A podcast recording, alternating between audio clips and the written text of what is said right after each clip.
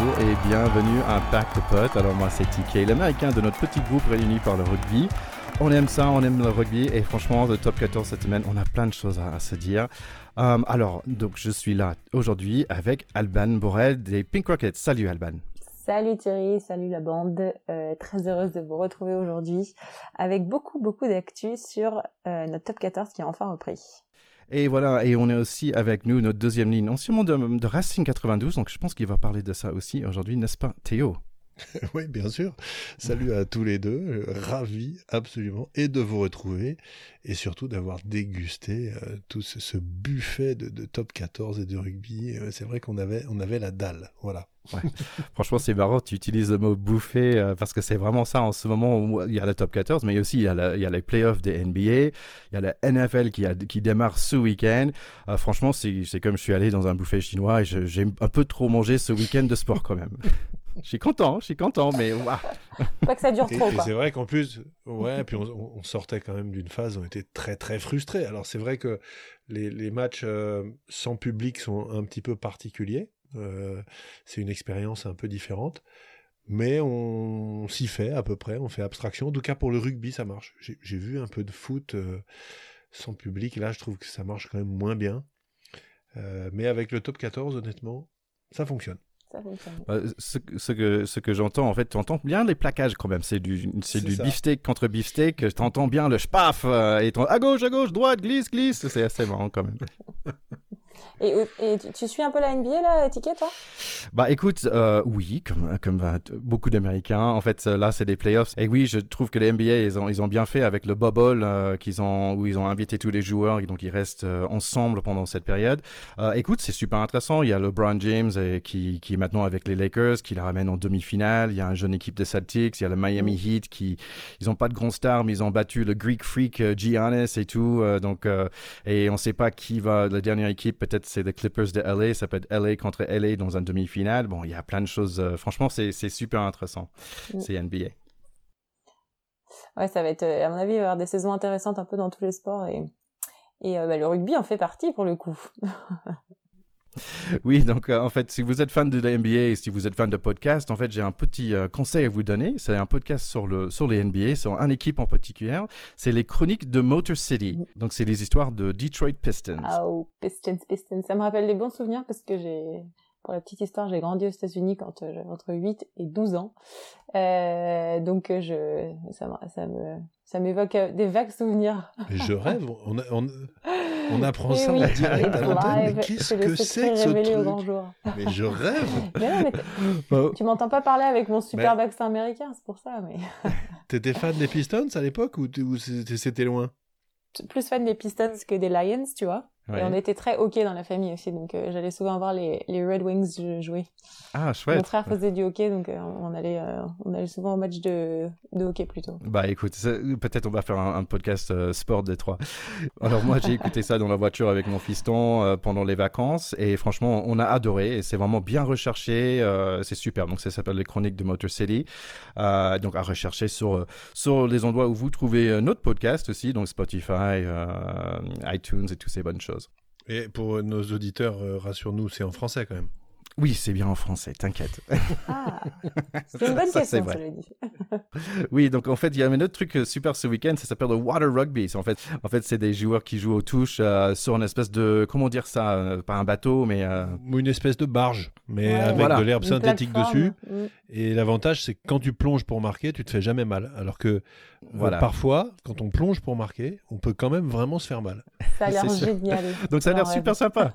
Il y avait, il y avait plein de, legends là, euh, et aussi il y avait nos, nos, amis de Serge Batson Academy qui étaient là. Mm. Ils ont pas mal de nouveautés aussi. Euh, Serge Batson Academy, on voulait juste mettre un petit mot. Il y a, ils, ils ont maintenant un nouveau site à Mali, donc euh, ils ont plusieurs sites à Cameroun, mais ils ouvrent aussi un site à Mali. Ils vendent aussi des sacs et des portefeuilles qui sont faits à partir des, des ballons qui sont utilisés en fait, et c'est ça s'appelle Recycling Rugby et, je trouve ça chouette. Donc, euh, donc vous pouvez aller sur leur site euh, pour les suivre. Les, objets euh, sont très sympas. Ouais, franchement, c'est vraiment chouette. Donc moi, j'ai pensé, les, les, gars, pour Water Rugby, peut-être on peut faire une équipe l'année prochaine. Qu'est-ce que vous pensez? Ah bah, Une équipe pack de potes. Moi, je suis chaude. Hein. Faut, faut juste nous trouver un sponsor. C'est ça. Bon, on va trouver.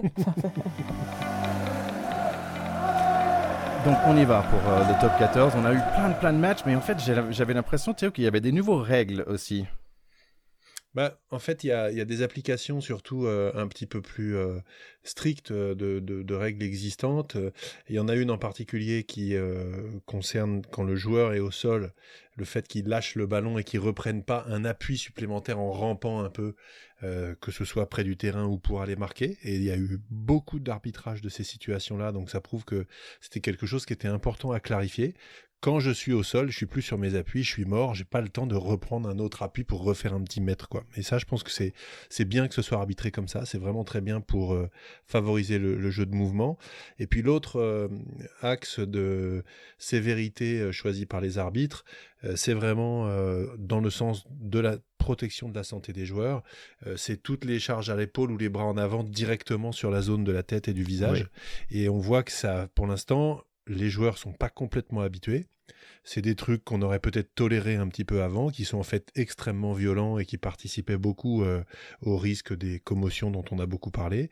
Donc il y a beaucoup de cartons rouges qui pleuvent. Hein. On a vu le match euh, euh, Stade Toulousain, enfin Clermont Stade Toulousain avec deux cartons rouges pour le Stade Toulousain sur des actions comme ça notamment Arnold, bon, il prend le joueur un peu haut, il se baisse pas assez, bah, il cogne directement sa tête, c'est rouge, alors que franchement, il y a un an ou il y a deux ans, jamais on aurait imaginé un carton rouge pour ça.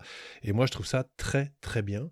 Euh, les joueurs vont devoir s'adapter, il faut qu'ils se baissent. S'ils sont pas dans la position de faire un plaquage hyper sécurisé, il plaque pas, avantage à l'attaquant, c'est très bien. Bah parfait, et c'est vrai qu'il y avait quand même un grand effet parce qu'on a vu des essais refusés, on a eu beaucoup de cartons rouges, Tout à fait. mais euh, on a aussi vu euh, beaucoup d'essais.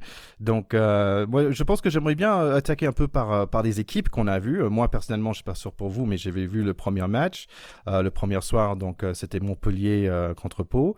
Et en fait, au début, je me suis dit, bah tiens, Montpellier, peut-être on a dormi, on, a, on dit ça un peu en anglais, we're sleeping on this team, ça veut dire qu'en fait on a un peu les oubliés, dans le sens qu'ils ont plein de, de grands joueurs. Ils ont un nouveau Rataz, ils ont Girado, euh, William C. Ils ont plein de plein de joueurs qui sont super bons.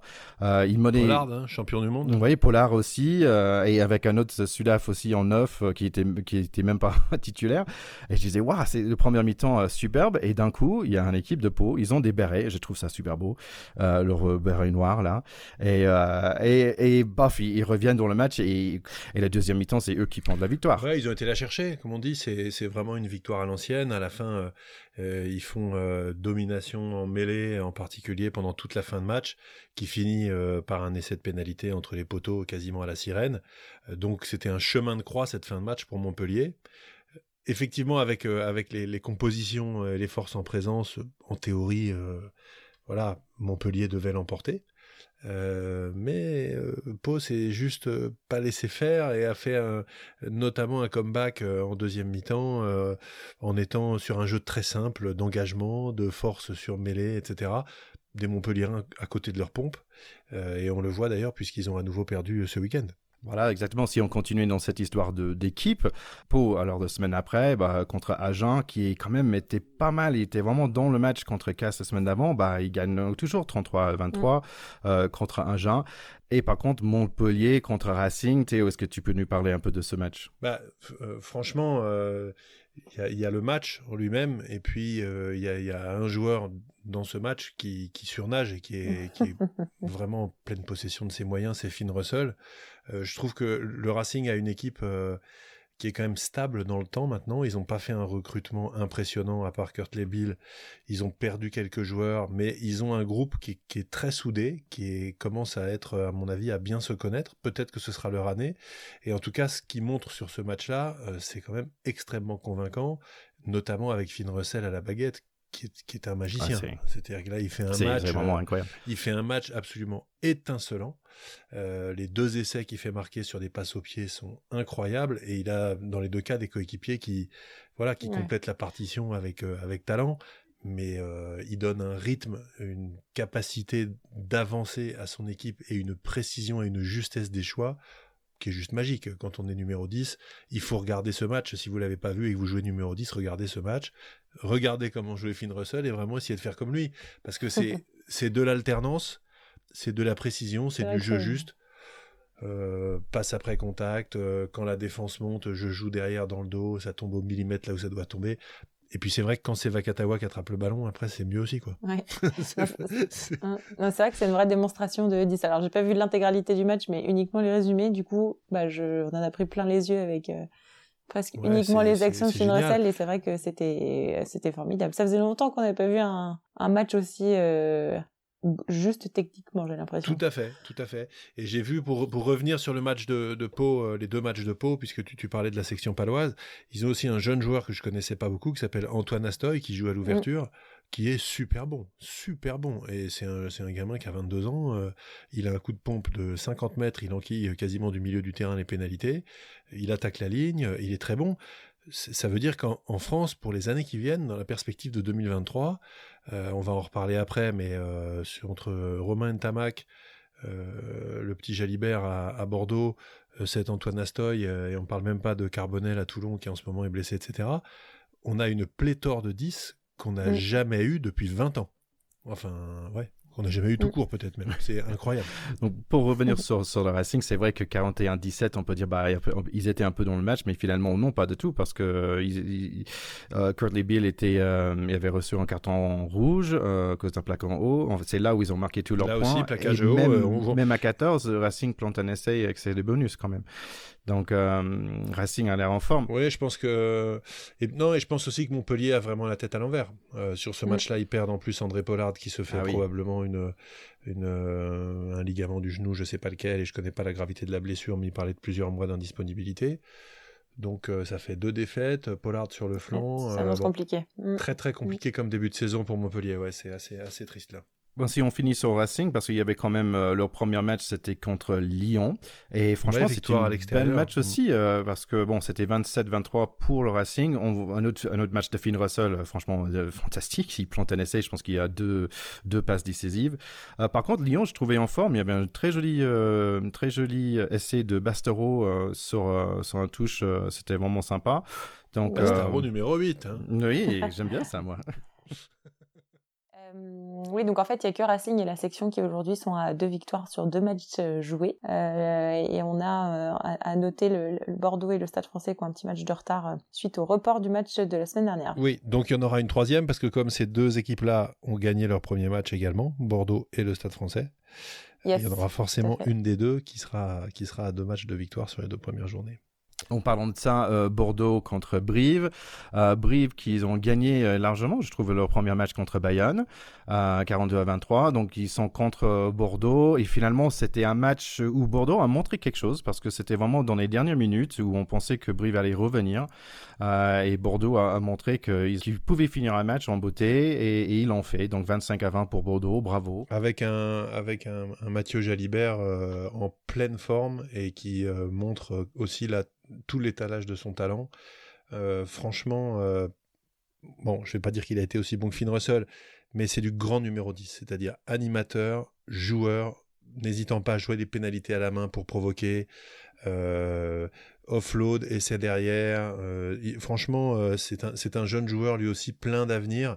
et encore une fois, avec Romain Tamac euh, et compagnie, euh, ils vont, ils vont se tirer la bourre pour le bien de l'équipe de France dans les années qui viennent et c'est génial. On a parlé de, de Bayonne, qu'ils ont perdu leur premier match contre Brive, euh, mais ils ont gagné leur deuxième match contre Clermont, 21-19, où Clermont, en fait, a montré l'opposé de Bordeaux, où, en fait, ils monnaient, ils monnaient, ils monnaient, et finalement, c'est Bayonne qui marque avec, marque deux fois dans les dernières minutes, avec des, des jolis molles, des choses que nous, on aime bien, Théo, des gros, devant. Ouais, il y avait un petit côté pro des deux, là. Euh, sauf pour l'affiche, mais, c'est un match euh, qui n'a pas un grand intérêt, sauf pour effectivement ceux qui aiment bien le rugby à l'ancienne et voir les mecs ferrailler dans les, dans les malls et dans les rocks. Euh, des Clermontois maladroits au possible. Damien Penaud, il a ses jambes, hein, il a fait une ou deux actions de classe, il bouffe une occasion pas possible en oubliant un partenaire à gauche, il doit y avoir essai. Donc ils sont empruntés, à une semaine de leur euh, quart de finale de Coupe d'Europe contre le, contre le Racing, euh, mm. ils peuvent pas avoir la tête plus à l'envers parce que euh, ils, gagnent de très peu contre le Stade Toulousain à 15 contre 13, ils perdent à Bayonne juste derrière. Je les trouve absolument pas sereins. Je trouve que c'est un, c'est un Clermont comme on n'aime pas le voir, c'est-à-dire voilà, tout simplement pas, pas dans son assiette. Mm. Et pour revenir sur Bayern, euh, bon, c'est dommage que ce, n'était qu'un jeu d'avant, mais je lisais que le, leur, la, je crois que c'était leur ligne arrière était une ligne 100% de composée de joueurs 100% formés au club, euh, c'est-à-dire formés, euh, au, enfin, qui étaient entrés au club euh, en tant que cadet, ce qui est assez exceptionnel, je pense, pour un club de top 14. Ah, ah bah, c'est fantastique. Alors, euh, pas, pas, Gaëtan Germain quand même, hein, qui était à Brive avant. Ouais.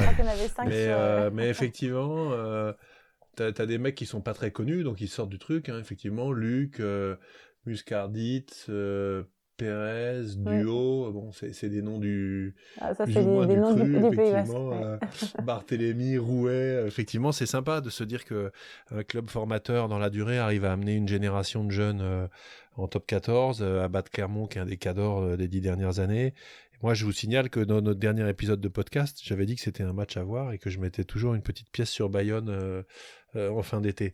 Qu'ils mm. n'étaient pas bons à prendre à Jean Daugé euh, avec, la, avec la Peña Bayona qui résonne. Bah, ce que tu es sûr, c'est qu'on on avait l'impression qu'il y avait pas mal de personnes dans les stades parce qu'ils étaient euh, aux anges, euh, parce que c'était chez Bayonne et on a bien entendu des supporters après. Ils étaient euh, vraiment très très contents.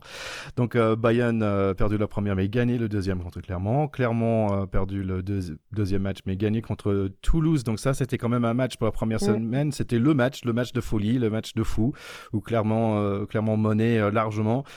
Deux cartons rouges pour Toulouse, mais Toulouse qui arrive à, à, à gagner c'est hallucinant. Il faut, faut voir euh, ça, des, highlights pour ça, juste pour voir Chelsea Kobe. Chelsea Kobe, il, est vraiment, il est vraiment fantastique. J'ai l'impression de voir Jamie Robertson ou, Shane Williams. C'est vraiment un, pur plaisir de voir ce, ce monsieur jouer. Il a encore fait des, folies euh, contre le, Stade Rochelet. Euh, ce week-end en plus. Bah, il, est il est inarrêtable. C'est-à-dire que quand il a un tout petit peu de champ, c'est quand même panique à bord en face. Quoi. C'est, infernal parce que les mecs sont quand même pas des débutants, mais tu as l'impression qu'ils jouent contre des enfants. C'est, complètement dingue. Euh, il a, une, il a une, euh, un combo euh, appui, vitesse, vélocité qui, qui, est euh, quasiment unique. Je trouve que effectivement il y a du Jason Robinson euh, là-dedans. Je le trouve peut-être presque un peu plus rapide et un peu plus félin que Jason Robinson qui avait, avait ce, côté puissant quand même dans la course. Mm. Euh, mm-hmm. Lui, tu as l'impression d'une anguille quoi. C'est quand même quelque chose d'incroyable. Et puis sur ce premier match, on doit quand même parler de l'essai du Stade Toulousain qui est marqué par Antoine Dupont. Euh, je ne sais pas si vous l'avez vu en direct, mais moi j'ai sauté de mon canapé. c'est quasiment, à mon avis, ce sera le plus bel essai de la saison. Euh, et, tu vois ça sur le premier match de la saison, ce qui est complètement hallucinant parce que c'est un moment où ils sont. Alors, est-ce qu'ils sont 13 ou 14 Je ne sais plus, mais ils sont déjà en infériorité numérique. Et tu as Ramos sur un bon dégagement qui arrive en bord de touche et qui a l'intelligence dans un, vraiment un millième de seconde de se dire bon, si je sors avec le ballon en touche, il y a touche pour eux, on est un ou deux de moins, grosso modo c'est essai. Donc je l'attente, je la fous entre mes jambes, on verra bien ce qui se passe derrière. Et puis, si jamais il y a essai, bah, bah, il y aura essai aussi, voilà. Mais dans tous les cas, on n'est pas bien. Et puis, on sait jamais, ça peut sourire. Et là, hop, clac, clac, ça remonte. Ils font 100 mètres. Essai d'Antoine Dupont de l'autre côté qui fait 45 mètres tout seul en naviguant dans, le dos des mecs, ils ne savent plus où aller, et il marque. Cet essai est phénoménal. Pour les highlights, celui-là, il est vraiment à voir aussi et à montrer dans les écoles, on va dire, de, d'audace parce que fallait le faire quand même. Ce petit ce petit sauvetage de ballon bord de touche entre les jambes qui finit en essai 100 mètres plus loin, c'est quand même assez génial. non mais du coup Théo, est-ce qu'il y a, y a essai ou pas essai sur la tentative de, Romain Ntamak Moi j'aimerais avoir ton avis de ton œil d'expert euh, là-dessus. Alors c'est vrai que c'est une action de fin de match qui est hyper frustrante et j'ai beaucoup aimé euh, l'attitude de ce garçon. Euh, qui sort ah en disant bah si l'arbitre mm. l'a annulé c'est qu'il y est pas il n'y a pas il y a pas grand chose à dire et c'était très frustrant sur le coup pour eux, parce que je trouve que ça aurait été un scénario tellement incroyable d'aller gagner à 13 contre 15 euh, dans, dans, un contexte comme celui-là. Mais je pense qu'il n'y a effectivement pas essai, parce qu'il est quand même tenu, euh, il est plaqué, et il doit lâcher ce ballon. Euh, donc, il me semble, même si sur le coup ça paraît étrange parce que l'arbitre l'accorde d'abord, puis finalement l'annule, etc. mais je crois qu'il est plaqué, il est tenu, il doit lâcher le ballon, et c'est pour ça que l'essai n'est pas accordé. Ça me semble au final légitime. Ouais, je, suis assez d'accord avec toi, mais je voulais, je voulais quand même avoir confirmation parce que tu as une parole aussi proche que celle de l'arbitre. non, mais moi, moi qui étais une, moi qui étais une tête de, une tête de pioche à l'époque, j'aurais j'aurais vécu ça extrêmement mal et je n'aurais pas du tout eu l'élégance de Romain Tamac de dire à la fin oui non mais bon c'est pas grave c'est l'arbitre qui a raison c'est super. Attends Théo donc tu as dit tête de pioche donc là je vais l'ajouter à mon ah petit dictionnaire de français. Ah. Hein c'est l'instant C'est quoi une tête de pioche, Théo? Ah, Une tête de pioche, c'est une. C'est un deuxième ligne, en gros. C'est un deuxième ligne, quoi. C'est une tête, c'est une tête de bourrique. Ah, j'avais une question là-dessus. J'ai le sentiment que c'est les deuxièmes lignes qui prennent beaucoup de rouge, en fait. Est-ce, qu'il y a, il y a quelqu'un qui a fait le, les calculs pour voir qui prend le plus de rouge? Est-ce que c'est pas les deuxièmes lignes? J'ai pas la stat. Euh, Mais ça serait pas étonnant. Non, alors. Parce que j'ai vu, dans, ce match Clermont-Toulouse, je pense que c'est un, un, un, deuxième ligne euh, non, de, de Toulouse. Oui, Arnold, qui, euh, qui un, prend des deux, un, des deux, Arnold, là, et puis l'autre, euh, je me rappelle plus. Euh, mais, mais, effectivement, c'est souvent des deuxièmes lignes. Pourquoi? Parce que ce sont des joueurs qui sont grands. Et dans des actions qui vont très vite, pour peu qu'avec l'élan, le joueur d'en face arrive assez bas, il faut pour un mec de 2 mètres ou d'un 90, se baisser plus, et donc euh, le risque de toucher à la tête, et c'est ça qui est visé et sanctionné, est plus élevé. Mhm. Euh, donc plus les mhm. joueurs vont être grands, plus ils ont quand même ce risque-là euh, dans l'engagement et dans l'élan qui les embarque dans un plaquage puissant de, de, toucher la tête. Et je pense que sur cette phase de jeu qui est vraiment extrêmement ciblée, et encore une fois je trouve ça super, c'est bien pour la sécurité des joueurs. Euh, les plus grands sont pénalisés, donc les deuxièmes lignes. D'accord. Et pendant qu'on parle de deuxième ligne, est-ce qu'il est qu'il y a une différence entre le, numéro 4 et le numéro 5 Entre le 1 et le 3 au niveau de pilier, je comprends, il y a une différence. Entre le 6 et le 7 aussi. Mais est-ce qu'entre les 4 et les 5, est-ce qu'il y a une différence de, de, de, façon de jouer? Je pense qu'il n'y en a aucune. souvent, euh, souvent, je ne sais pas pourquoi, euh, lorsque les deuxièmes lignes sont les, les premiers sauteurs et deuxièmes sauteurs, le premier sauteur était plutôt le numéro 4 et le numéro 5 le deuxième sauteur. Euh, mais il n'y a pas de règle. D'accord. Bah, merci pour les clarifications et des nouveaux mots de vocabulaire. la solution Merci. Théo, euh, alors donc on voit Toulouse qui, qui monte euh, quand même parce que quand même il y avait peut-être ils ont gagné de confiance dans ce match pour finir avec 30 euh, points à 13 13 joueurs. ils ont bien gagné contre de La Rochelle 39 à 23 où on a vu encore Colby en, bien en jambes.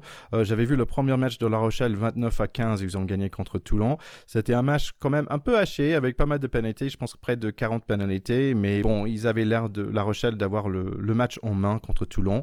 Toulon, quand même, ils ont gagné contre les Loups euh, ce week-end. Donc, Toulon, un match perdu, un match gagné. Lyon, quand même, deux matchs perdus. Donc, euh, c'est une équipe que nous, on aimait bien tout au début. Un autre équipe avec deux matchs perdus, malheureusement, c'est Agen. Donc, oui, Agen, qu'ils ont perdu les deux premiers matchs. J'avais regardé le premier match contre Cast. Je trouve dommage. Ils ont un jeune joueur, euh, Gabriel Ibitoe, il me semble, qui est anglais, qui, ont, qui, a marqué un doublé dans ce premier match. Et franchement, c'est quand même du, du beau rugby, là, avec Agen.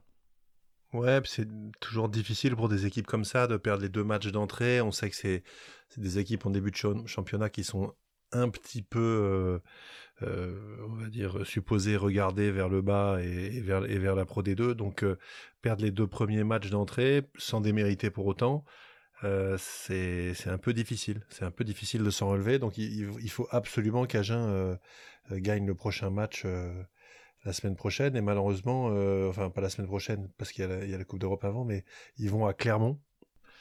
Euh, donc ça va être compliqué aussi. Ouais. Donc euh, ce match était gagné par Casque. Ils ont joué Stade Français ce week-end et Stade Français, bon pour eux c'était leur premier match. Et comment c'était ce match, Alban? Eh ben écoute, c'est une première victoire pour le retour de Quesada qui a, qui a, je pense. surpris un petit peu les, adversaires après six mois sans compétition, donc c'est bien. Je, je l'entendais dire tout à l'heure que pour faire euh, de la bonne cuisine, il fallait un bon chef, et je pense que je pense que c'est un bon chef. Très personnellement. Et je pense que si Alban un jour se marie avec Gonzalo Quesada, on ne sera pas surpris. Non, non, je, ne serai pas la prochaine Iturburu. et après, et après, tu reprends le canal Rugby Club. Oui, c'est hein. ça. Non, moi, je suis, moi, je suis vraiment content pour le Stade français parce que euh, c'est une équipe qui a quand même été euh, très affectée.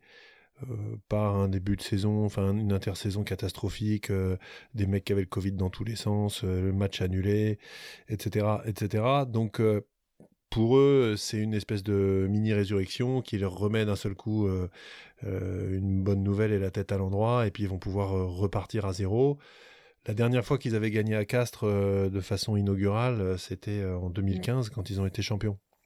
Donc, euh, je pense que ça leur donne euh, voilà, des bonnes idées. Mais ils seront pas champions cette année, je vous rassure. Je te rappelle que tu avais millions en, avais millions en prétendant au titre. Hein. En plus, pour une fois que Charlie est pas là, euh, le Stade Français gagne à l'extérieur. Ouais, c'est vrai que je suis toute seule. Ah oui. Seule contre toutes, contre tous. Donc voilà pour les matchs pour ce, ces deux semaines. Donc vraiment, c'était un grand, grand plaisir de retrouver le, rugby. Et en fait, j'avais découvert quelque chose de nouveau. Un, j'ai appris que avec Canal Plus que je pouvais regarder sur mon tablette. Alors et d'un coup, donc et aussi qu'il y avait un truc qui s'appelle le multi multiplex. Et dis donc, le canapé, le multiplex, euh, c'est sieste quand même. C'est un peu plus dur de faire le sieste avec le multiplex parce que tu as deux matchs en même temps. Et parfois, bah, c'est un peu plus difficile de, de, faire le sieste. Mais quand même, le multiplex, j'avais jamais vu. Nous, aux États-Unis, on connaît bien parce qu'il y a de red zone. Et donc, en fait, c'est à partir du moment que le ballon est dans les, sous les, les 20 yards, en fait, ça s'appelle de red zone. Et on avait bien ce, ce truc-là. Mais euh, c'est la première fois que j'ai tenté ça sur, euh, sur le rugby. Parfois un peu difficile parce que euh, je trouve que le rugby, c'est beaucoup, c'est un match où c'est beaucoup plus fluide que le foot américain, euh, où c'est beaucoup plus haché. Donc, euh, vous avez, vous avez déjà tenté le, rugby flex, vous? Alors moi oui personnellement parce que j'ai aussi Canal et je ça m'arrivait de le regarder parfois avec mon père et je crois que tu as de la chance parce que cette année il y a deux matchs mais il me semble que l'année dernière il pouvait y avoir quatre matchs sur le credo du samedi après-midi de mémoire et ça faisait beaucoup. Ça, fait un peu beaucoup. Ouais, les, trucs sont un peu hachés. Puis tu rentres moins dans un match avec son, on va dire son, son, son cheminement dramatique quoi. C'est des successions euh, de, de sketchs un peu et c'est moi je préfère regarder un match de bout en bout bon sauf quand c'est vraiment euh, emmerdant mais à ce moment-là il vaut mieux regarder autre chose quoi.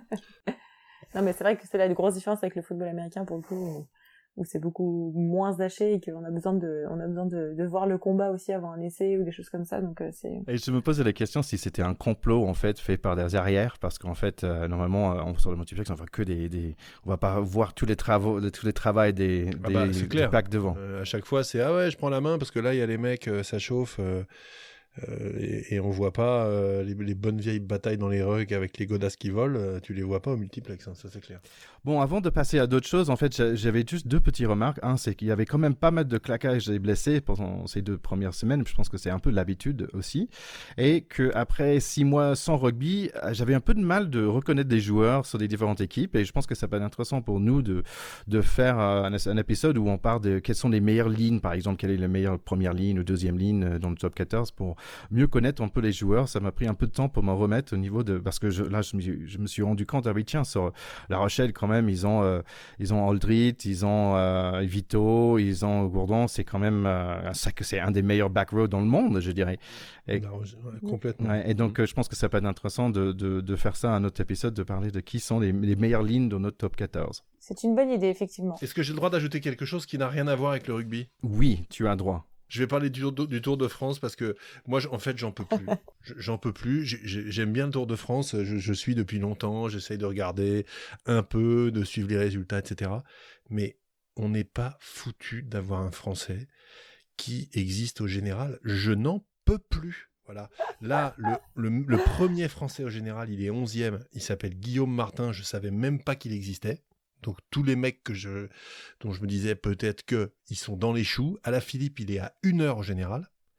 Et les deux premiers, c'est des Slovènes. Excuse-moi, des Slovènes. Il doit y avoir 4 millions d'habitants en Slovénie. Et les quatre suivants, c'est des Colombiens. Donc, on a deux Slovènes, quatre Colombiens, les Français dans les choux, et nous, on n'est pas capable d'avoir un mec dans le top 10 ou un mec qui nous fait vibrer. Je n'en peux plus. Voilà. C'est terminé. C'est tout ce que j'ai dit. Mais, mais, je n'en peux plus de cette loose. Je n'en peux plus. Ils sont FFL, les mecs. C'est un régal. J'allais dire, tu, tu, serais, tu, voudrais pas aller euh, podcaster pour la FFL Ah non, mais là, là j'en peux plus. Là. Par hasard.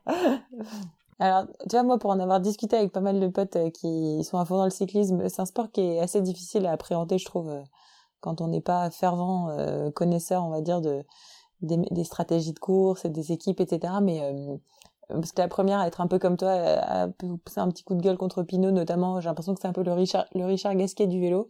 Ils ont un peu la même tête d'ailleurs. Mais euh, mais euh, mais en fait, tout le monde me dit mais non, mais euh, il a chuté, il a mal, etc. C'est compliqué. Et c'est vrai que bon, c'est un sport compliqué, mais j'arrive toujours pas à comprendre. Ouais, non, mais bon, c'est voilà, après il y a Bardet, Bardet là. Ok. Comment ils font les Colombiens pour avoir quatre mecs de 3, 4, 5, 6, c'est les Colombiens? Et nous, on n'en fout pas un quoi, dans le top 10. C'est quand même. Euh, dans mon expérience en venant ici en France, en fait, peut-être la nourriture est juste trop bon, en fait. Parce que franchement, avec le vin, le fromage et tout ça. tu, sais que, bah tu sais que la moitié des. Enfin, je pense que euh, quasiment la majorité des coureurs sont, habitent en Europe, voire en France, donc, ou Monaco proche. Donc, je dirais pas que c'est la nourriture.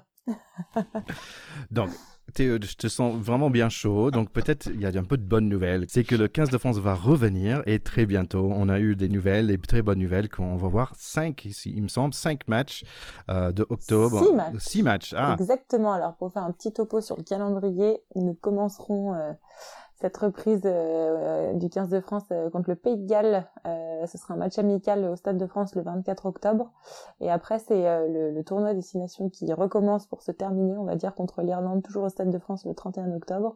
Et après, c'est un, une sorte de nouveau championnat des nations qui s'appelle le Autumn Nations Cup, qui a été lancé cette année et qui verra la France s'opposer aux Fidji, puis à l'Écosse, puis à l'Italie entre le 15 et le 28 novembre. Il y aura un match de classement entre la France et, euh, bah, un, pays d'une autre, nation, d'une autre poule, euh, le week-end du 5-6 décembre. Donc c'est un beau programme bien alléchant pour, euh, bah, pour cette période automnale, hivernale. Bah, ça va être une, une super revue d'effectifs.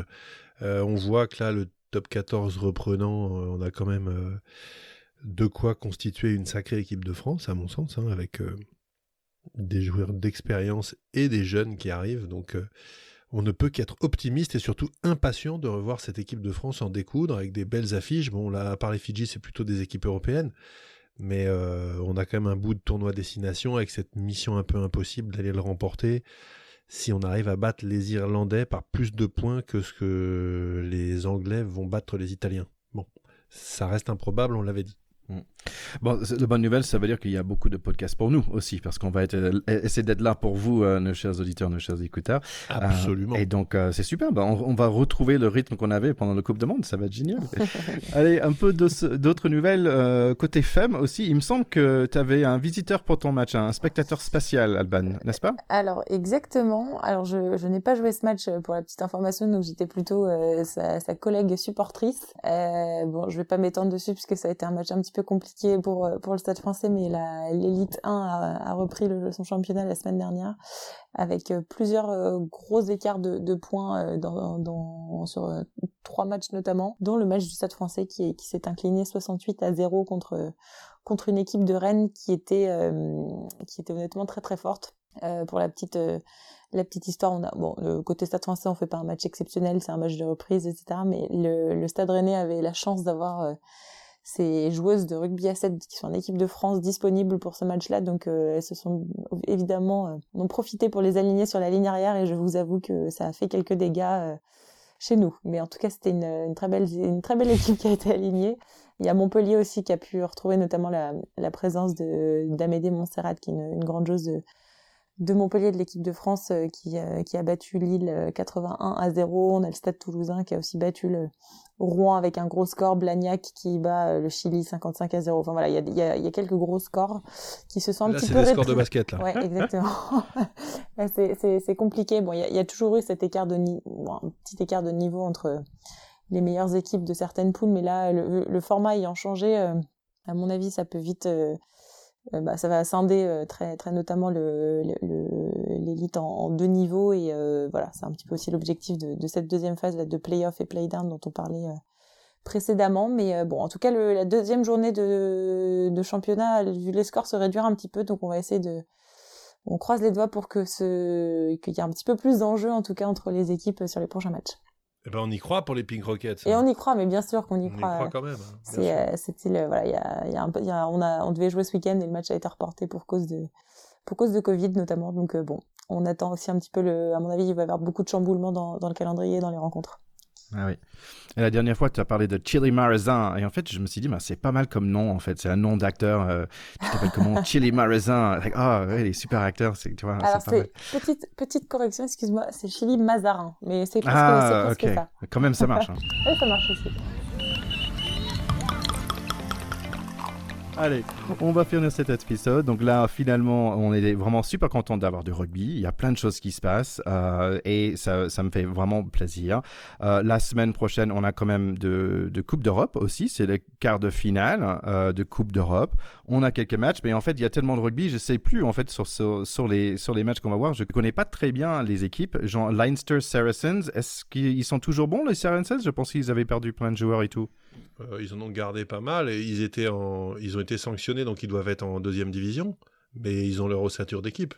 Donc euh, ça reste très costaud euh, pour moi en Coupe d'Europe. Hein. Ensuite, on a Clermont Racing. Oui, bah là on a un petit peu tout dit.